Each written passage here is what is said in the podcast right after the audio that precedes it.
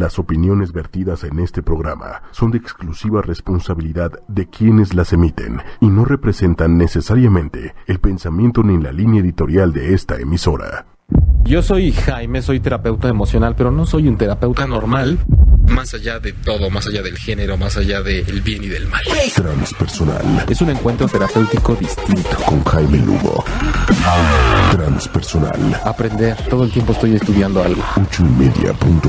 Yo me olfateo y me reconozco con gente que sé que ha sabido aprovechar esas casi muertes. Transpersonal. Nos habla de esa mirada que va más allá de la personalidad, más allá de lo cotidiano, sin censura, sin tapujos, para analizar todo lo que acontece en la vida Transpersonal. y estableciendo diferentes hipótesis, sobre todo en temas emocionales. Ochoymedia.com. A lo que le tenemos miedo es en donde está el secreto para descifrar muchas cosas y superar muchas de las crisis. Superar muchas de las crisis. Transpersonal. Bravo. Gracias por estar con nosotros nuevamente hoy, viernes 2 de marzo.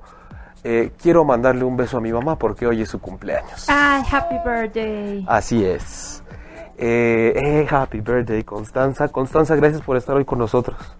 Hoy tenemos a, a, Constan- a esta Kitzila. ¿Así En una dice? Kitzila, Una claro. Kitzila. Hola, Momsila Claudia.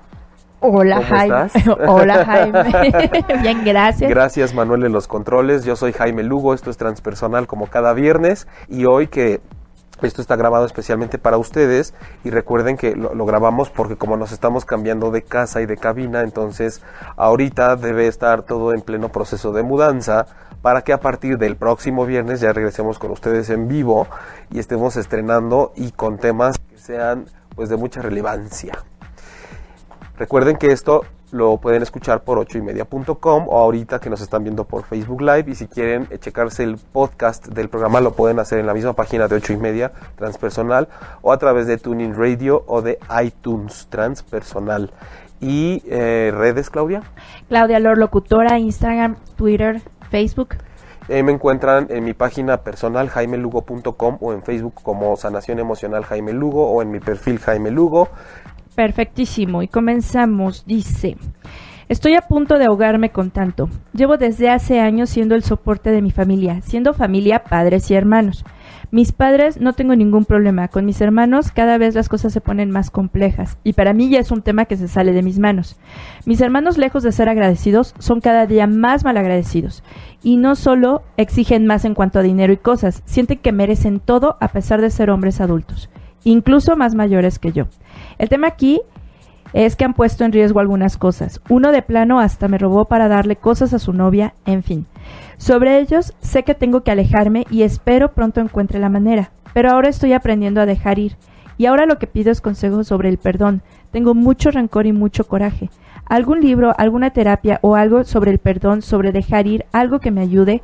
Pues estoy a dos del colapso y no quiero, no quiero guardar esto. Gracias por leer. Los escucho. Bueno, gracias a ti.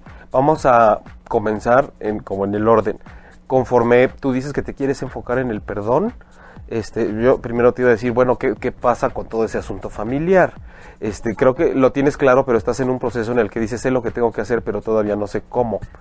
Eh, de, de- co- co- como algo muy breve, yo lo que te puedo decir por la experiencia propia y las cosas del consultorio y los demás casos es que generalmente las cosas suceden cuando las haces. O sea, eh, pocas veces se presenta la oportunidad y de pronto resulta que ya lo puedes hacer porque hubo alguna ayuda externa. Generalmente eh, la, la vía más concreta es que las cosas suceden hasta que uno literalmente las hace.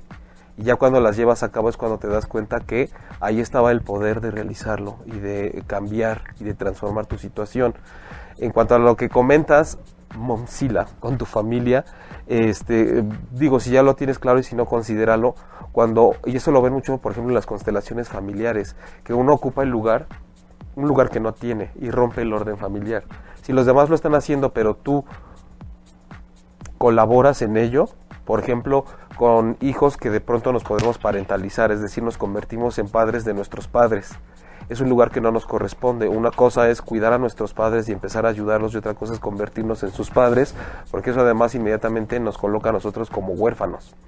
El caso tuyo dices que es con tus hermanos y parece que estás hablando de gente adulta y además de varones. y dices yo soy el soporte de mi familia. El so- to- todo está en el soporte, o sea, es decir, como que hasta cuándo vas tú a soportar eso literal. Entiendo que no es sencillo porque hay toda una configuración que te mueve y que te hace permanecer ahí y que tú lo tienes claro a nivel consciente. Creo que lo importante es que tú te das cuenta que ya es momento de moverte. En el tema del perdón en concreto que tú estás queriendo trabajar, recuerdas que hemos hecho también programas del perdón. Te recomiendo que busques el podcast de Transpersonal en donde hay un programa dedicado al perdón y si no también ahorita en los comentarios te lo vamos a poner o te eh, podemos te puedo pasar el link para que lo postes Fueron- ahí en el comentario de Momsila. Claro, fueron programas de diciembre, ¿no? Sí, creo que sí. Sí. Y este, aparte de que te podemos compartir eso, yo, en la forma en la que trabajo el perdón, al menos en terapia, no es algo que tenga que ver directamente con las demás personas. El perdón como un concepto que uno, y esto va para toda la gente que tenga un rollo con el perdón por la situación familiar o por una cosa de pareja o por una traición de negocios o por cualquier asunto, el perdón normalmente se maneja como algo que yo tengo que dar al otro para yo estar tranquilo. Y es que ya una vez que tenemos nosotros esa herida que ha causado nuestra relación con otras personas o que te han venido a hacer otras personas deliberadamente, lo que tenemos que hacer es decir, yo ya tengo un daño que voy a hacer con él. Yo no voy a dejar en manos de perdonar a otra persona el hecho de que en mí se componga la situación interna. Tengo que, el, perdón en esta ruta que yo te estoy proponiendo es trabajar directamente en mi herida. Yo cuando trabajo mi herida y me doy cuenta de qué tanto yo participé y fui corresponsable en lo que sucedió, me doy cuenta que puedo sanar a través del dolor que me está causando esta circunstancia, porque perdonar y sanar no significa un proceso agradable, tal cual, sino es con todo y el dolor, con todo y lo malo que esto me haga sentir y con todo lo que a mí me quede como rencor con las otras personas, yo tengo que hacer una autoevaluación y reflexionar acerca de mi posición en esa circunstancia dolorosa y desde luego darle sentido y utilidad viendo qué cambios voy a hacer al respecto. No solo quedarme en el nivel de la reflexión y de que creo que tengo que hacer un cambio. Tengo que tomar medidas al respecto, como te decía al principio, hacer las cosas para que sucedan.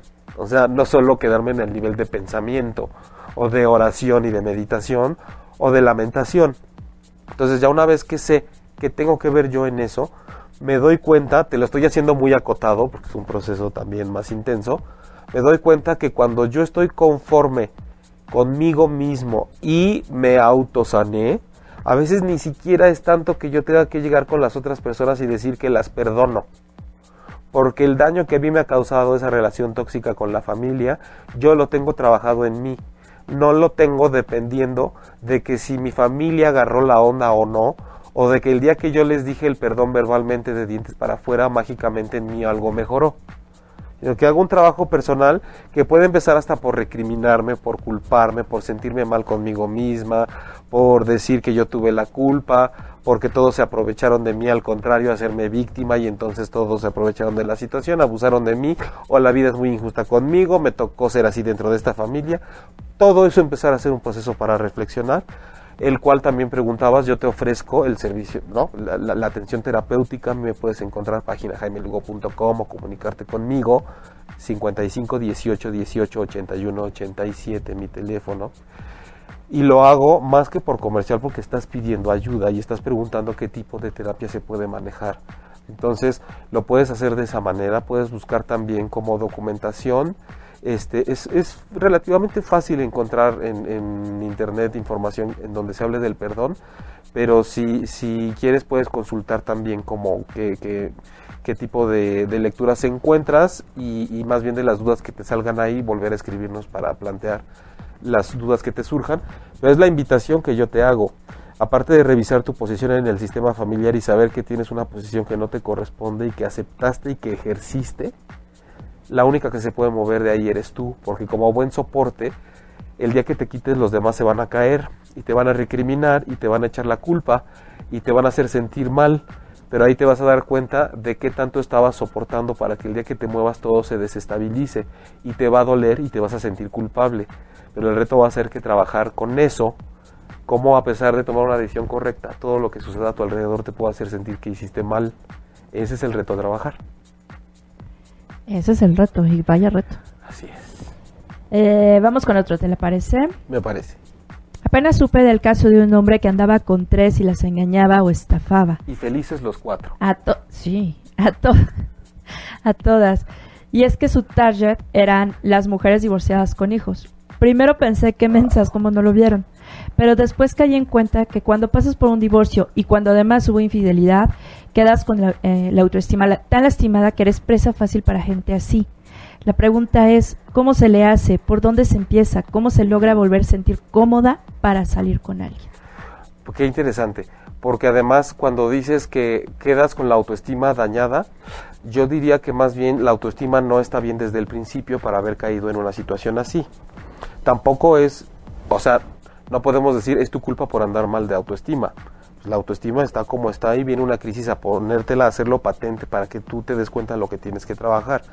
Es importante darnos cuenta y por eso la relevancia de que exista comunidades como ustedes en Momsila, porque cuando me hablan de estos casos de mujeres divorciadas con hijos, es que es muy fácil que además con ese quebrantamiento que hubo después de un rompimiento y de la Sí. infidelidad, llegue un don Juan y las tome totalmente vulnerables. Porque cualquiera queda vulnerable después de una ruptura y de un divorcio. Sin embargo, no es lo mismo la vulnerabilidad de un hombre a la de una mujer que se queda con los hijos en una sociedad en donde generalmente se le ve como ¿y qué vas a hacer ahora que no tienes marido? O vas a tener que trabajar, o si ya trabajabas, pero aparte vas a tener que ocuparte tú sola de la casa. Eso nos hace pensar que de pronto, ¿cuál es el papel que hemos tenido los hombres aquí? Nada más de procreadores y de dar lana. Ese es el pleito de toda la vida, ¿no? Que el hombre no se involucre emo- emocionalmente de una manera consciente y que siempre tiene este papel de, eh, que también es un estereotipo, porque no todos somos así, de llegar y decir, este, pues yo aquí mando y yo aquí doy las órdenes y tú estás para cuidar la casa. Y Eso viene de una niños. idea muy primitiva, ¿no? De que la mujer se quedaba a hacer el sostén del hogar y el hombre y de cultivar y demás y que el hombre salía a cazar y regresaba y era como la figura fuerte. Pero a veces hay que revisar el concepto de fuerza y de poder porque la mujer guarda un poder inmenso, tanto que creo que son más los casos de las mujeres que tienen que salir adelante después de un divorcio, con todo y que reciban pensión o no, porque todo fuera como tener nada más el dinero y tienen mucho más, a lo que me refiero es que una mujer tiene mucho más que reconstruir después de un proceso así que un hombre, por cómo es la cuestión cultural. La mujer tiene un escom- como dos toneladas más de escombros que un hombre que retirar, después de una claro. situación así. De- dicen que, que cuando te divorcias te quitas, en mi caso, 80 kilos de encima, pero son 80 kilos de mil cosas, de este emociones contenidas, de frustraciones, Es que es de... peso muerto, ¿no? Es peso Entonces muerto, es como, claro. ay, no me digas que son 80 porque parecen 180. Y al final, cuando te quedas sola con los hijos, esta reconstrucción sí te lleva mucho más tiempo, porque Sí. además tienes muchos más miedos. No solo es el tuyo, No, es también, tengo que proteger a esta criatura de lo que venga, de otra ruptura, porque también les duele el corazón, porque Sí. también lo sienten. sí, sí, Entonces- es- es- están, se- como la humedad, se les está transminando todo, todo lo que sucede, más que todo lo que les digan. Yo Es toda una sensación. Cuando viene un- una separación o un divorcio, eh, sí, en efecto, la mujer lleva como el peso más fuerte y de, de reconstrucción y demás, pero me preguntaba otra, eh, ¿cómo se le hace para que entonces también, ya dijimos, de, bueno, de la pareja tendríamos que reconstruirnos, ver qué es lo que tenemos, eh, Pero nos decía cómo, cómo ver esa parte de la autoestima, ¿no? Cuando ver, queda... ver es todo esto de autoestima. No, la parte donde, ¿cómo puedo prevenir para que mis hijos no lo tomen como chantaje, como se aprovechen de esta ruptura de papá y mamá y entonces yo tenga que yo necesito como Kitsilo este que toda tu atención, pero además que me compres más, pero además que eh, tapes con otras cosas esta ausencia de papá Sí. o tu ausencia porque ahora te tuviste que ir a trabajar Sí. y que empiecen a manipular a su conveniencia, obviamente, la situación. Llámese un niño de seis meses o un niño de tres Sí, años o sea, o que, uno que- de que veinte. no empiecen a seguir la ruta que, que que el adulto mismo le está mostrando en las circunstancias y cómo están sucediendo, ¿no? Exacto. Eh, antes quisiera decir, de, él, al final de este comentario ella decía mucho de co- cómo, cómo le hago para, que cómo se le hace después de ese proceso, ¿no? Sí. Que, que, que el autoestima queda como eh, Dañada. dañada, rota. Eh, es importante, desde luego, como les decía, saber que algo había ya con el proceso de autoestima antes de caer en esta crisis. Porque con una autoestima, con un amor propio sano, literal, de entrada ni siquiera es, es difícil que caigas en estas circunstancias con este tipo de gente que quiere llegar a agarrarte vulnerable. Ahora, hay de todo, ¿no? Las experiencias son para aprender, pero desde luego el proceso terapéutico es indispensable, como lo hemos dicho en otros programas, es muy importante hablar de lo que te está pasando, es muy importante estar en grupos como estos, en donde puedan compartir sus experiencias, pero para atravesarlo de una forma mucho más efectiva y de raíz, siempre están los procesos terapéuticos o los cursos o los talleres o todo eso que les haga recuperar ese poder, no que han perdido, sino que enterraron por alguna circunstancia y que sobre todo tomen en cuenta que todo esto responde a una situación de creencias del inconsciente familiar, de patrones, de ver el espejo, que fue para mí ese cuate que se me acercó y nada más se aprovechó de mí, si estoy yo a gusto con este tipo de parejas, porque a lo mejor me agarró tan vulnerable que me está dando el apapacho que necesito, yo me imagino que a estas, a estas mujeres que les pasa esto, las han de agarrar mucho también por la parte sexual que llega una persona que de pronto les ofrece el apapacho, la caricia, la buena cama, la compañía, todo esto que además Volver a sentirnos mujeres, porque perdimos, o sea, después de un matrimonio, eh, la rutina, los hijos, la casa, el marido, lo que sea, te descuidas muchísimo como mujer. Y un punto así como este común en todas las que de pronto nos divorciamos es y ya salimos o queremos salir del hoyo, es me voy a arreglar y me voy al gimnasio y me voy a volver a sentir bonita. Y entonces cuando llega el patán y te dice, ah, no, si estás bien bonita.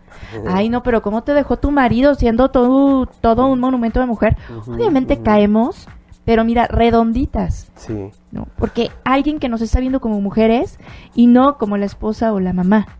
Y aquí los tres comentarios serían, está muy bien que retomen desde ahí y digan, pues ahora sí me voy a poner súper sabrosa y súper bien y voy a reconstruir, pero eh, está bien hacerlo por fuera, pero de verdad tomen un proceso que sea para sanar el interior. Y recuerden que aquí eh, cuando hablamos de sanación es de a completar lo que no quedó integral desde un momento es qué me ha faltado procesar, qué me ha faltado llorar, qué me ha faltado despotricar para que yo pueda sanar literal como si fuera un barro y dices no, no ha sanado porque no le ha salido toda la pus, no le ha terminado de salir la cochinada, no ha terminado de cicatrizar. Sanar no es llegar a curar mágicamente, es darle proceso a ese dolor que faltó por sacar. Entonces, trabajar eso junto con lo de también ir al gimnasio y ponerse más guapas, pero para que sea integral, porque si no, van al gym, se ponen súper guapas, conocen más gente, pero con el terreno tal cual como quedó interno desde la vez que tuvieron esa crisis.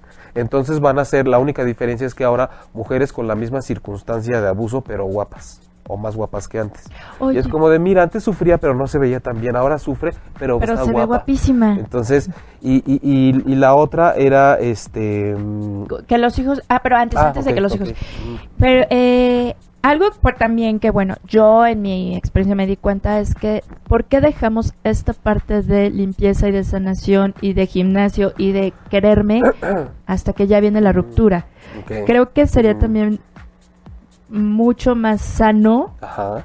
eh, y menos doloroso ser mujeres completas aún estando en un matrimonio. ¿no?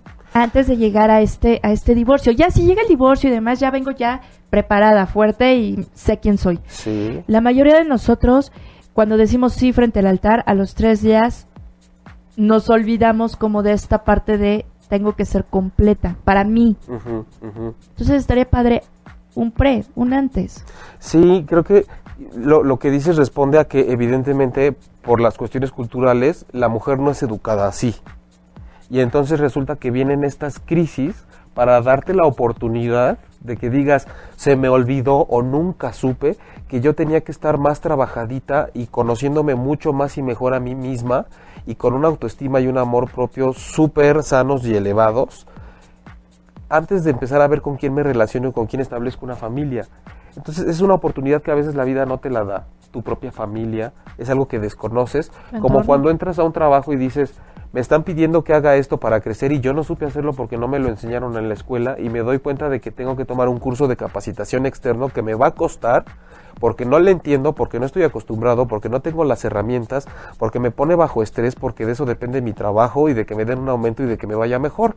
En esto es lo mismo, no se me capacitó para eso como mujer en esta sociedad, entonces me doy cuenta a través de un reto que se me pone enfrente, que además me duele, me estresa, me tensa, me desanima, pero al mismo tiempo es la oportunidad de tomarla para así hacer lo que mi familia no me enseñó y quitarme esa venda de los ojos y todas etiquetas, todas estas etiquetas que eran como mi ropa, ama de casa, mamá, todo lo, y el día que se las quitan, pues quedan encueradas y quieren salir a uh, sin las etiquetas y a echarle vuelo.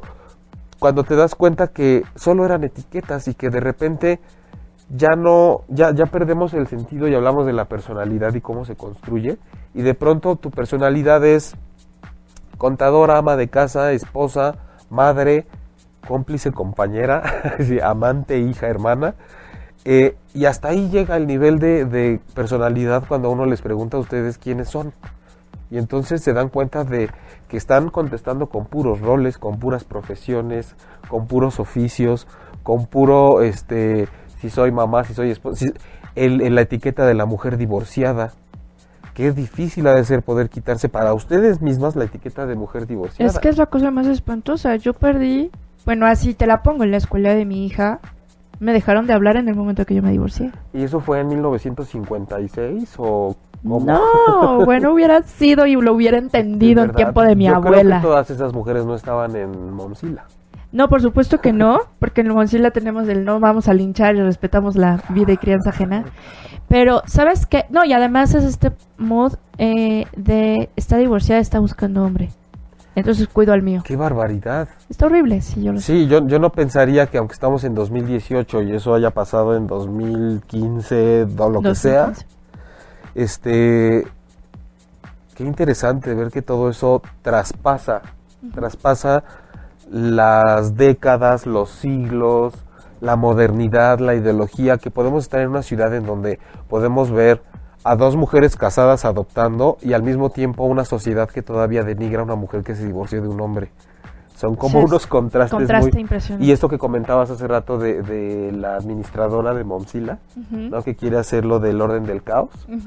Me suena esto que acabo de decir, que es como podemos vivir dentro de un mismo contraste, el yin y el yang, lo masculino y lo femenino, que no precisamente se traducen hombre y mujer, sino lo femenino y lo masculino dentro de ti misma, lo femenino y lo masculino dentro de mí mismo.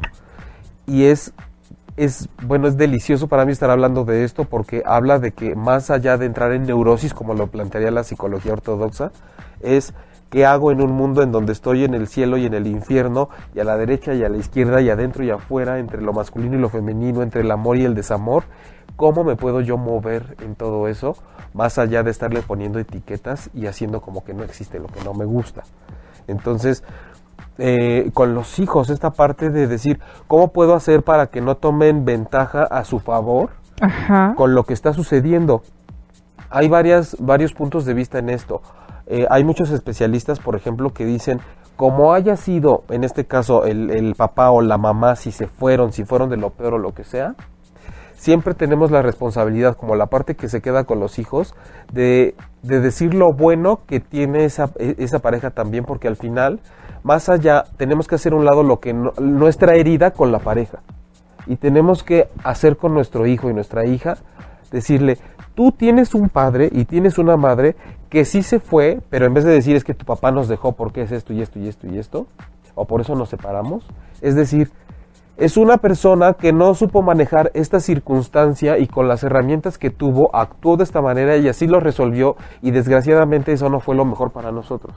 Pero es una persona que no pudo tener un manejo adecuado como nosotros hubiéramos querido en este momento y no está lo suficientemente cerca de ti como a ti te gustaría tener a tu papá o a tu mamá. Pero tú tienes una parte que es, en este caso vamos a suponer que eres tú. Tú tienes una parte o la, la persona que nos escribió eh, una parte que es tu papá que no está, pero que no está porque no te quiera, simplemente no tiene las herramientas para darse cuenta del compromiso que implicaba tener un hijo o una hija. Por lo tanto, tú, tú sí fuiste deseada, tú sí, tú, tú sí fuiste bien recibida, pero tú no eres responsable de lo que nosotros como adultos no hayamos podido hacer. Entonces, sí hay que ser muy claros en decir, evidentemente tú ahorita estás conmigo, yo no sé si vas a volver a ver a tu papá o no, o los problemas que tenemos nosotros, eh, hay que ten- tener en cuenta que aunque tratemos de ocultárselos a los hijos, ellos se van a dar cuenta. Ellos saben esa energía y eso lo vemos cuando crecen y empiezan a tener sus propias parejas y dices, pues ¿de dónde aprendió eso si los problemas en la casa nunca los vio?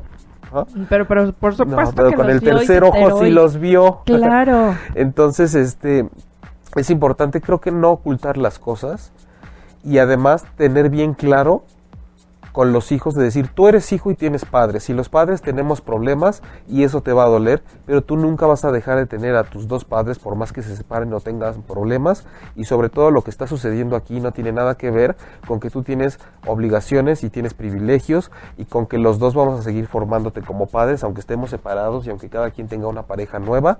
Eso no quita que tú puedas empezar a chantajear porque los dos te amamos. Pero es un trabajo que si te fijas tienen que hacer como pareja antes.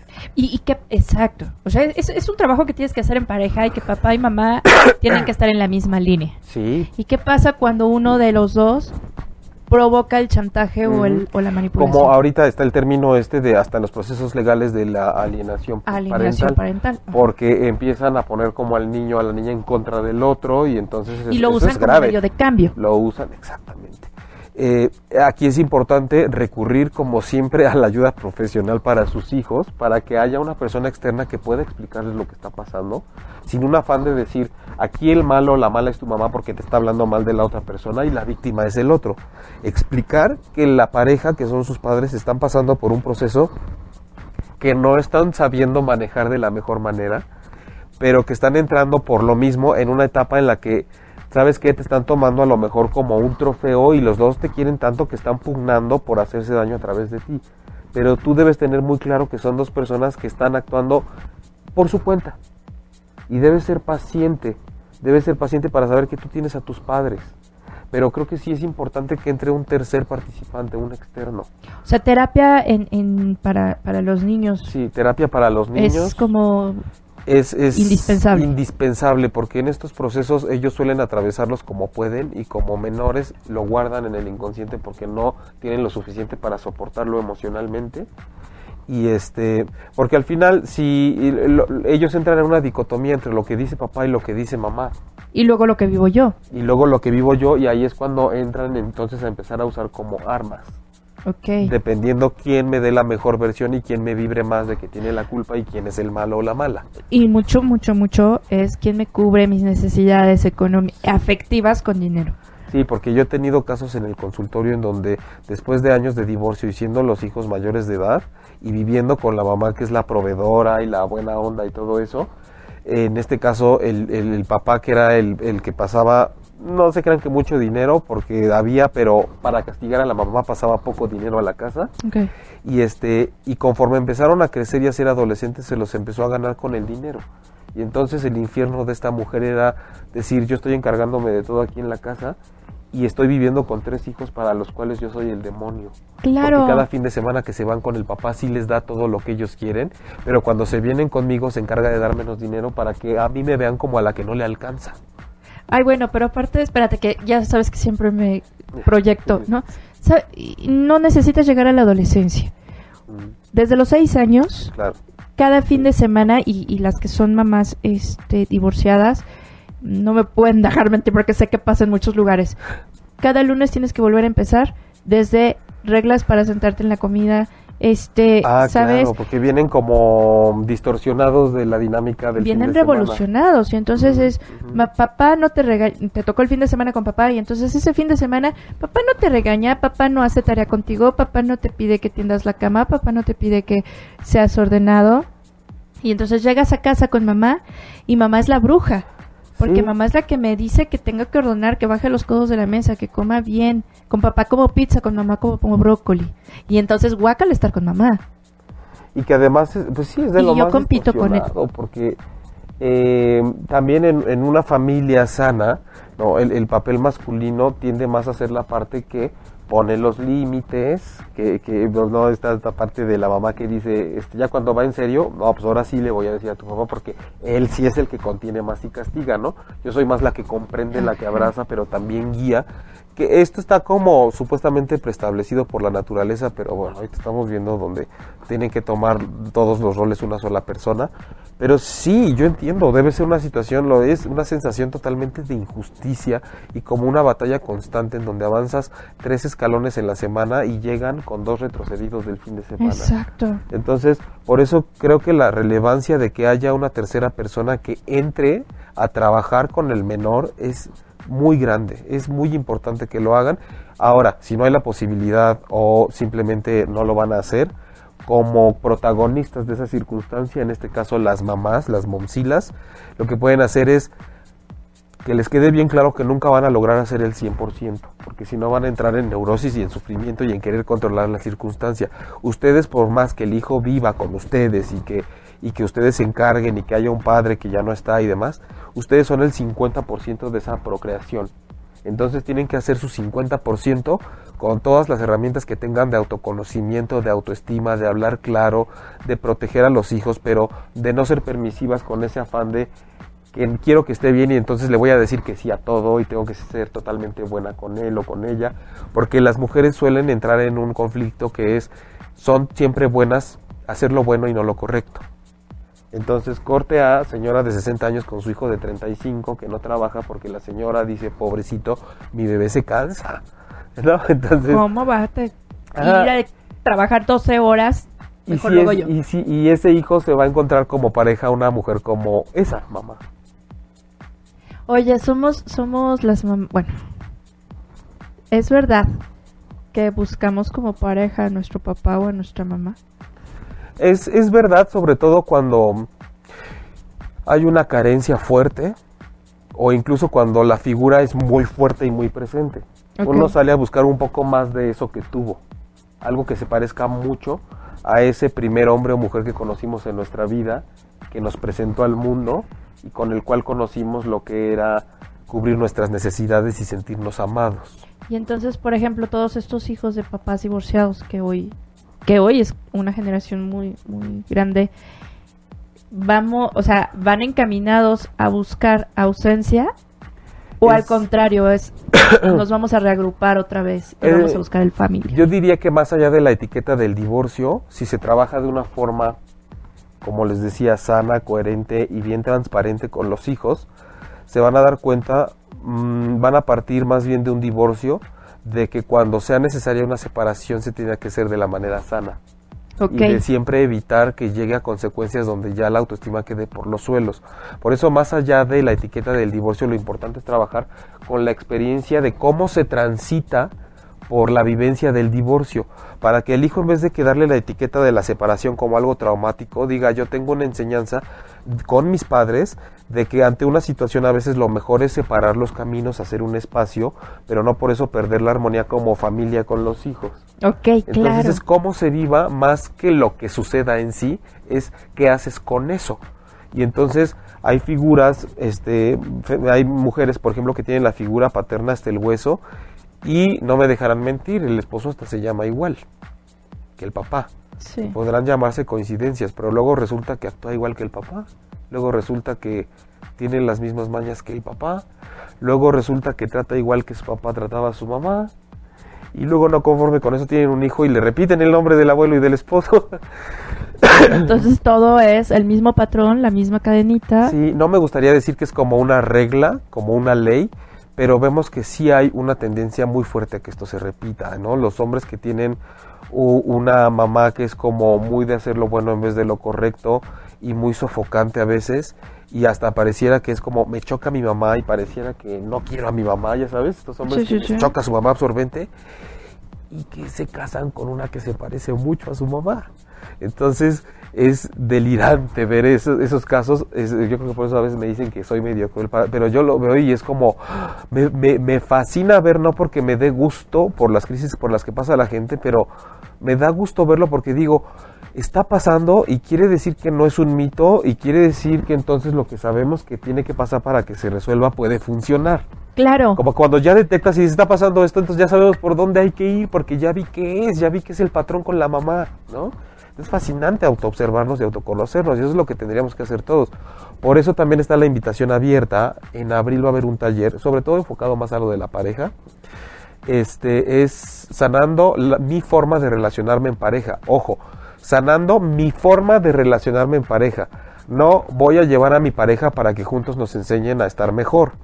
Se puede tomar en pareja, sí, pero lo preferible es que ahí hagan como que no se conozcan, pero es un trabajo terapéutico individual para sanar la forma en la que yo me relaciono, en donde vamos a tratar del inconsciente, de la sombra, del alma, del ego, temas como la infidelidad, integrando la espiritualidad, este, desmitificándola.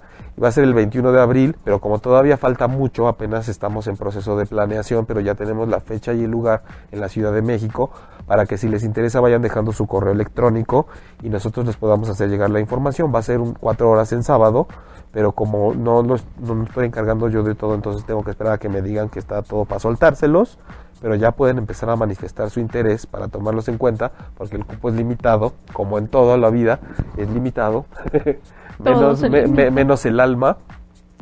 Y, este, y el amor. Y el amor. Y todo lo que tenga que ver con estos temas pues siempre es importante. Y es la invitación porque es importante trabajar con nosotros en todos estos temas para que podamos relacionarnos sanamente.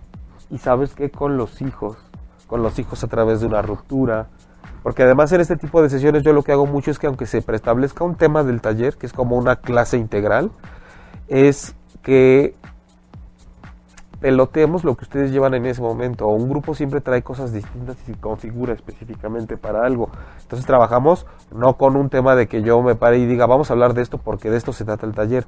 Vamos a tratar estos temas con respecto a lo que a ustedes les está pasando. Entonces el chiste es que salgan de ahí con herramientas para su vida. Ok, oye, que hablemos de las suegras.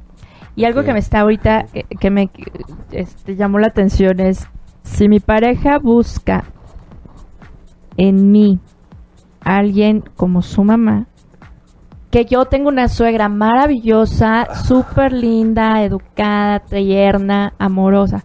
Pero imagínate que encuentro... Locutora. Locutora. Ay, no, habla muchísimo y tampoco tiene tiroides. Este... Ok. Sí, está cañón. Este... Pero imagínate que... Y yo amo a mi suegra. Tanto como me amo a mí. Ajá. Pero ¿qué tal si mi suegra es una bruja maldita que está metida en mi casa todo el tiempo, vive con nosotros, no nos deja hacer nada, este, está al pendiente de mi marido, ¿no? Ese es un espejo mío, ¿así soy yo? Ese es un espejo, fíjate, hablábamos en el programa del espejo de que no precisamente tiene que ser como tú, pero sí puede tener una esencia parecida a la tuya. Ajá. Y alguna vez, creo que era un programa que estaba yo con, con Lili, que no, habías venido tú, que hablábamos de estas suegras que a veces se quejan mucho las, las nueras, que es como mi suegra es una controladora. Pero yo me he dado cuenta que el perfil de estas personas que se quejan de la suegra controladora es porque son mujeres que son muy controladoras y como decíamos en el programa pasado, no te están dejando ejercer tu control. Más allá de que esta es mi familia, yo tengo que establecer mis límites y demás, eso habla de que si hay una suegra que se mete de más en tu relación, es porque hay que revisar que tú estás con una pareja cuya madre se le está permitiendo hacer eso. Está acostumbrada a hacerlo así. Entonces hay una como una polémica y un debate cuando dicen, pero es que el límite se lo tengo que poner yo a mi suegra y hay otras mujeres que dicen, es que yo hable con mi esposo para que le ponga un límite a su mamá. Eh, sí, ¿cuál, es, la, cuál es el camino? de entrada podemos decirle a las suegras, no se metan, ustedes que están por ahí son suegras, no se estén metiendo, porque si no alguien les va a poner un alto probablemente. Yo creo que aquí cuando se hace la cuestión personal, lo ideal sí es eh, agarrarlo de manera frontal y decir, señora, yo tengo una relación con su hijo, pero aguas, tomando en cuenta, y es que aquí es donde la gente se empieza a jalonear y se me echan para atrás. si tú como mujer estás teniendo ya la necesidad, estás teniendo que ir a hablar con tu suegra para que no se meta, entonces ya es como, ¿y tu esposo? de repente es como un niño y sus dos mamás se están arreglando para ver quién va a controlar más. Y el niño, no, pues se fue a trabajar. O sea, ¿dónde está el hombre?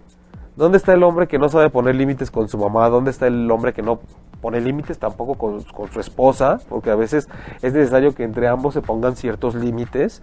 Y entonces resulta que termina el marido infantilizado, claro, en una posición de cabrón, con sus amigos diciendo, pinches viejas, ya sé, mi mamá está loca y mi vieja igual hay que se arreglen entre ellas. Pues es lo mismo que un escuincle jugando con sus amiguitos mientras sus dos mamás literal se están disputando y están pugnando por el poder en esa relación, que es una de la mamá con su hijo y la otra de su esposa o segunda mamá con su hijo. Entonces, como protagonistas mujeres de esa circunstancia, yo lo que les digo es, sí, cuando la suegra es un problema, eso es un espejo de con quién estoy emparejada. Sea, no se dejen llevar por la ilusión óptica de la suegra, de que la suegra es el problema. ¿Con quién me casé yo para que la señora transgreda de esta manera no nada más mi relación, la relación de su hijo conmigo.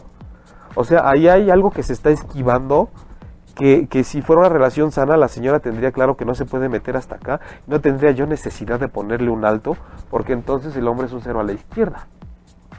Y está acostumbrado a vivir entre mujeres que se meten hasta donde se pueda. Oye, ¿y, y cuando es un hijo con mamitis? que yo ahorita que hablaba de eso me imagino que es un hijo con mamitis, porque a veces aunque haya esta parte de, ay, no, esta reloca ya me tiene hasta el gorro y me sofoca, este, cada vez que necesitan algo, sí le piden ayuda a la mamá, mamá cuídame al hijo, mamá cuídame al perro, mamá ve y cuídame la casa, Préstame mamá dinero. hay una comida, mamá vamos a festejar a el cumpleaños de... Se me fue el micrófono. Se nos cayó el micrófono, ya. el micrófono. Sí me sigo escuchando, producción. Este, pero, pero sí, sí pides que esté tu mamá ahí, ahí presente y la aprovechas para todo lo que tú necesitas. Entonces, yo ni te quiero tanto y me sofocas y me tienes hasta el gorro porque mi figura de éxito y de superhéroe es mi papá. Ok. Entonces tú eres como la que siempre nos tienes hasta el gorro a todos, pero sí es a la que todos les pedimos todo. Entonces es un papel bien difícil el de la suegra, porque de pronto es la más satanizada, pero de pronto también es la que está presente en todo, porque resulta que al final sí la necesitan. Sí te necesito, pero no quiero que te metas. Pues pobre señora también. A veces las tomamos como el demonio de la relación, pero esa señora tiene un background, ¿no? que- Claro. que, al final estamos emparentando con ella y tenemos, yo diría que hasta la responsabilidad de decir que batallas ha librado, señora. Vamos a platicar, vamos a conocernos mejor. Hágale a la terapeuta también ahí de este casual. para- Conozcan bien a la gente, no nada más la juzguen porque a ustedes les puede pasar, la vida da vueltas. Claro, no, porque en algún momento vamos a ser suegros, Sí. suegras. Sí, y y de pronto agarran mucho el ejemplo de yo no voy a ser como mi suegra, porque quiero que me bla, bla, bla, todo sea diferente y no sé qué. Pero eso no quita que de pronto te llegue una nuera o un yerno que te meta en jaque y que digas, ah, chinga, no, resulta que soy muy esto y yo no sabía, ¿no?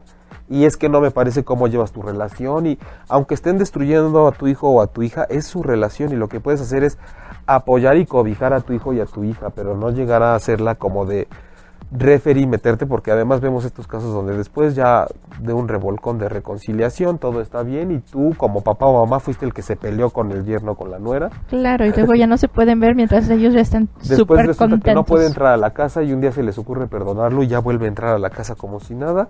Y Ay, sí, entonces claro. nos comportamos como siempre toda la vida papás con sus hijos. Ya se peleó en la escuela yo ya fui a armar mi desmadre y al rato ellos ya están jugando otra vez. Cierto, y hacemos así tal cual. automáticos enemigos a los papás de ese niño. Cuando podemos ir a decir, oye, se pelearon, mi hijo le pegó, tu hijo le pegó al mío, este, pues, ¿qué onda? ¿Tú cómo manejas estas cosas? O sea, tú tienes problemas con tu hijo, con tu hija, porque yo no, y a mí me sorprendió, pero a lo mejor yo no sé, y mi hijo es súper agresivo, ¿tú cómo lo estás haciendo? Y ya ahí le mides y estás con gente que es medio cerrada, ¿sabes qué? Ay, nos vemos, gracias, mi hijo, con este niño no te metas, vemos qué hacemos, pero acérquense a la gente, ¿no? Tuve una eh, en, en el grupo de mamás, Ajá. ¿no? Que había un niño que estaba aprendiendo a, a vivir, ¿no? Y pegaba. Y entonces todas las mamás, ¿no? Así, ¿cómo le pegó a mi hijo? Y se retiraron y le, o sea, le retiraron palabras, ¿sabes? Así de, no vamos a, es cumpleaños de fulanito, sí, pero no invites a sutanita lo, porque... lo, lo excluyeron, lo que, Y lo lo, que solemos hacer, más daño. Solemos hacer más daño. Y qué triste porque, digo, aparte nada más era una etapa. Sí. Lo curioso es que estas mamás después pasaron por esa etapa. Y entonces fue, Such is "Ah, life. Such mi is life". hijo también pega, Sí, ¿no? Mi hijo también pega pasó y por lo esa puede etapa. hacer y, y es triste porque eso aplica con las suegras, con el trabajo, con las mamás, con los divorcios. Siempre vamos directamente a tú me hiciste daño y me la pagas o tú eres de lo peor ¿por qué? porque me hiciste daño y entonces yo te etiqueto y eres de lo peor. Y mucho de lo que se critica a veces con el- los modelos que algunos médicos ejercen en la psiquiatría y en este aspecto de salud es que automáticamente una persona está enferma, se le aísla, se le medica y todo su mundo interior y todas sus heridas que van más allá de la mente y del entendimiento y que lo trascienden y que tanto miedo nos da, se queda dormidito ahí y no hay un acompañamiento espiritual, un acompañamiento, no digamos de entendimiento, porque justo es lo que está pasando con esa gente, no alcanza a entender su vida y entran en una en un desorden mental, pero hay una gran emoción ahí encerrada sin, sin poder salir adelante y adormecida. Que para muchas cosas evidentemente la, la clínica es indispensable, pero, pero no es lo único que se tiene que hacer. ¿Le seguimos con otro? Sí, no sé cuánto nos queda más o menos. ¿Cuánto llevamos? Muy bien, tenemos dos preguntas moncilas. ¿Qué pasa cuando se rompe la idea que tenía de una persona, mamá, papá, pareja, amigo, jefe, lo que sea? Luego, ¿cómo sobrevivo si esa era la persona a la que admiraba y seguía sus pasos? Cuando se rompe la imagen. Aquí sería interesante saber cuando se rompe, te la rompen. Este, a- o alguna vez platicábamos también de que no hay gente que tal cual te decepcione o que cambie o que simplemente son máscaras que caen. Entonces la gente empieza a presentarse realmente como es. Y entonces yo seguía, por ejemplo, a una máscara. una máscara, estabas enamorado de una máscara o, se, o esta- admirabas a una máscara y entonces aquí es importante que sepas que todo es dinámico. Las personas no somos este, como nos mostramos siempre en cualquier circunstancia con toda la gente. Es importante saber que aunque se trate de tu pareja, de tu papá, de tu mamá, de una figura que tú magnifiques, son seres humanos, tienen alma, tienen cuerpo, tienen mente, tienen emociones y no es su obligación ni su responsabilidad ser el ejemplo de lo que tú consideras que tienen que seguir siempre. Sí, cuando somos padres y todo esto, como que, digo yo no soy, pero me, me imagino que así es, este, tenemos que arrastrar con el ejemplo, más que jalar con la palabra. Claro. ¿no? Pero, pero esta es una gran lección para ti, para saber que todo es dinámico, para saber que tienes que aprender que no es bueno idolatrar, que ah, la decepción está en la imagen que tú te formas de la gente, no tanto en cómo realmente ellos son, sino qué expectativas tenía yo de esa persona conforme sabía que era y de pronto me las tiró. Entonces ahí hablamos de que no tienes que ser rígida en tus consideraciones con la gente. Tienes que saber que cualquiera que se te presente, ni la suegra es un demonio 100%, ni tu papá es el máximo ídolo superhéroe de la vida, o tu abuela, solo porque son tu abuela o tu papá. Tienen su fase, que en algún modo su parte sombra, que los une con la suegra que pudieras considerar que es tu peor enemigo. Y tu suegra, que es el peor monstruo que has visto, tiene su parte para la para quien puede ser una gran maestra y un gran ser humano. Es que somos un prisma que tenemos diferentes caras. Eso es lo que tienes que aprender de toda la gente con la que convives. Que todos conforme se les presenten circunstancias en la vida podrán reaccionar para adaptarse y esa reacción que tengan para adaptarse puede presentarte a ti una cara que no te parezca.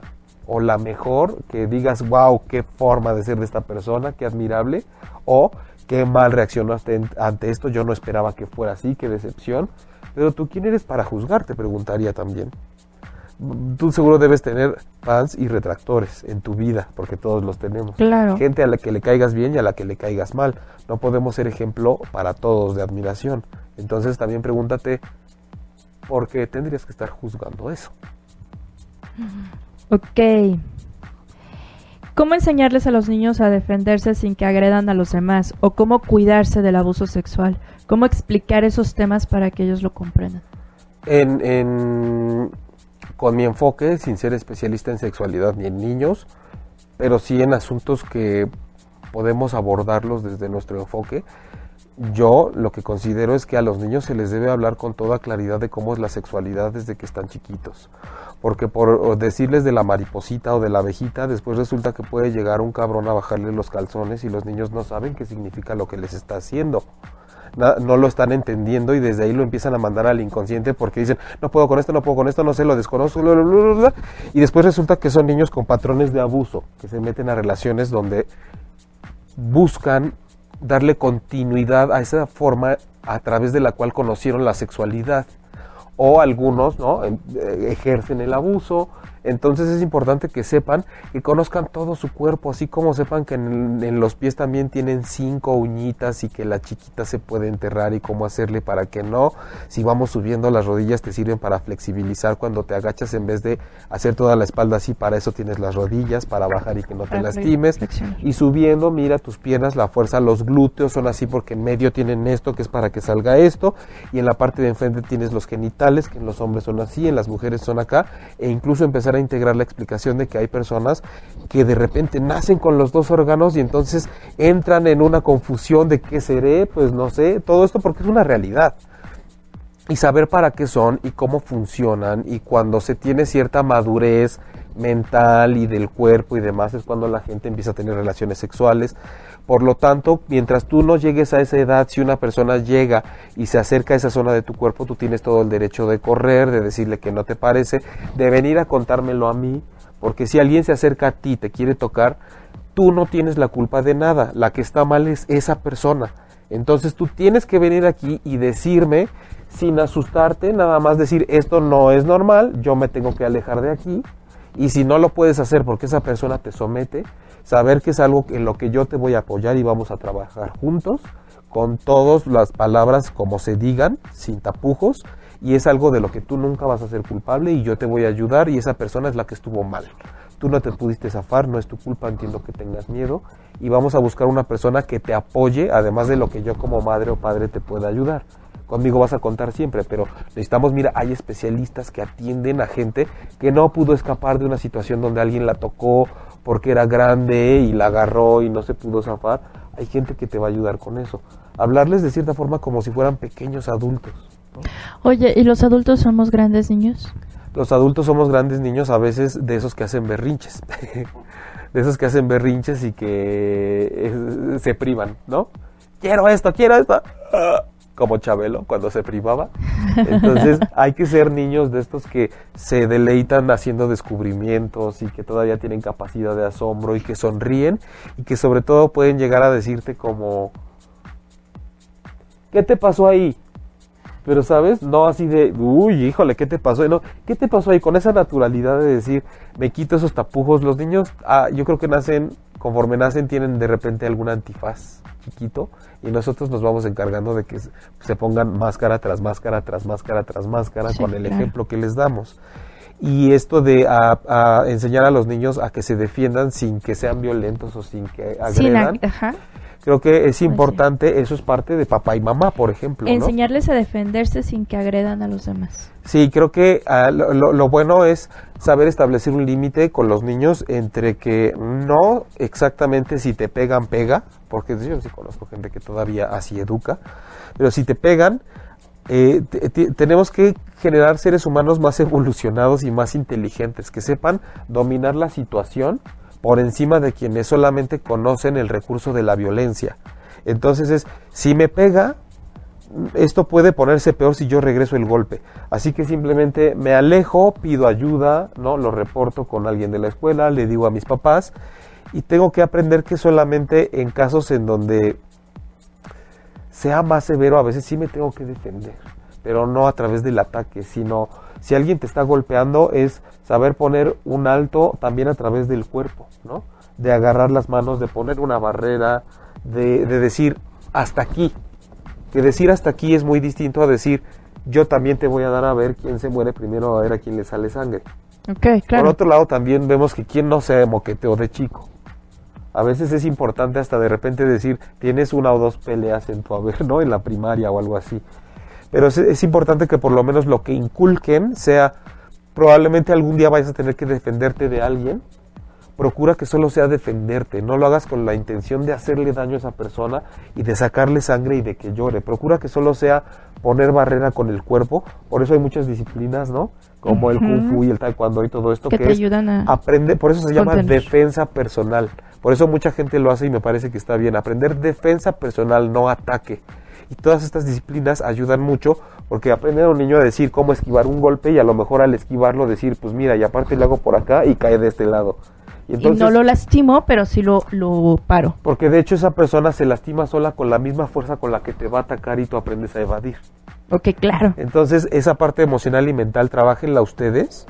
Y si pueden, métanlos a cursos de defensa personal. E involúcrense con la filosofía que tenga esa corriente de defensa personal a la que ustedes los metan. Porque normalmente son filosofías orientales muy, muy sabias. sí. Para que los profesores les digan de qué se trata y cuál es el sentido, como de que el oponente con su propia fuerza se haga daño sin que yo lo tenga que atacar. Para que ustedes esa parte teórica la refuercen en su casa. Tienen una, este, un sistema de control de emociones y control de Digamos ira maravilloso. manejo. Manejo. Porque, porque si hay enojo, no lo controlan y lo tapan, sino es como, ¿qué hago con mi enojo? ¿No? Por eso muchas son como de mover el cuerpo, es una danza corporal y un Para movimiento. Y sacar. algo que iba a decir ahorita y se me estaba olvidando era, fíjense el ejemplo que ponen ustedes, porque les pueden decir misa y llevarlos a clases, pero si en la noche el papá se madrea a la mamá, Sí, o la mamá se madrea al papá, o le pegan al niño con la chancla cuando hace algo mal, pues el niño, no, o sea, va a decir, ¿cómo me dicen todo esto si cuando no hago la tarea me meten una moquetiza? O me la paso viendo el box. Perdón, digo, ahí vamos a entrar a lo mejor en polémica, pero pues yo soy de la opinión de que el- lo que tiene de deporte el box es lo que hacen cuando entrenan. No, Sí, no, no lo que algo que, cuando están en un ring. ring ya tenemos casos de gente que ha salido muerta del ring y de pronto es como, no, pues es que es el deporte y le tocó.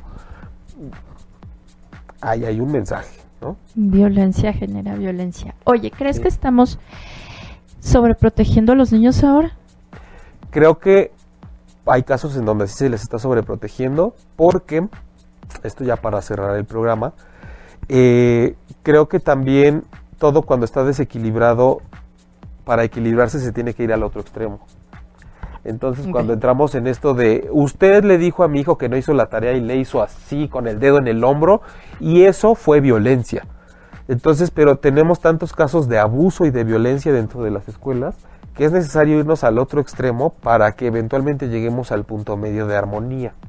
Ok, Entonces, claro. no hay que espantarnos, porque así como nos espantamos de los de las cosas que suceden, luego nos espantamos de que ahora la gente ya se está poniendo muy delicada con eso, pero cómo llegar a un punto medio sin probar antes los extremos, como ahora que dicen que a las mujeres no se les puede decir, oye, qué guapa estás, te puedo invitar a un café, porque es como, yo no te pedí que me dijeras guapa, te vale madre si estoy guapa, no te pregunté y lo considero un, Una agresión y un una abuso agresión y un acoso y un abuso, Acoso. cuando yo en lo personal no lo considero así tal cual como lo dije. Si alguien llega y te dice, oye, qué guapa eres, ¿te gustaría salir a tomar un café conmigo o tienes compromiso? No lo veo mal, pero ahorita está muy cargado a que sí es un abuso, dado que tenemos un montón de violaciones y feminicidios Claro. y torteadas en el metro y abusos de padres a hijas y de padrastros a hijas. Entonces es bueno, es sano que nos vayamos al otro extremo y que ahorita sí esté penalizado incluso que te digan guapa, sabrosa, ¿dónde vas? Porque no te pregunté y porque entre eso y una violación pasaron 30 segundos en muchas mujeres Sí, sí, sí. entre no me respondiste el piropo, pues te agarro y te obligo y te violo y te tiro al canal.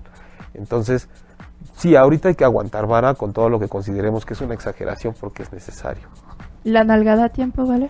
La nalgada a tiempo vale siempre y cuando no lo lastimes. O sea, una cosa es decir, eso no se hace y otra cosa es agarrar el cinturón y dejarle las marcas en las pompas.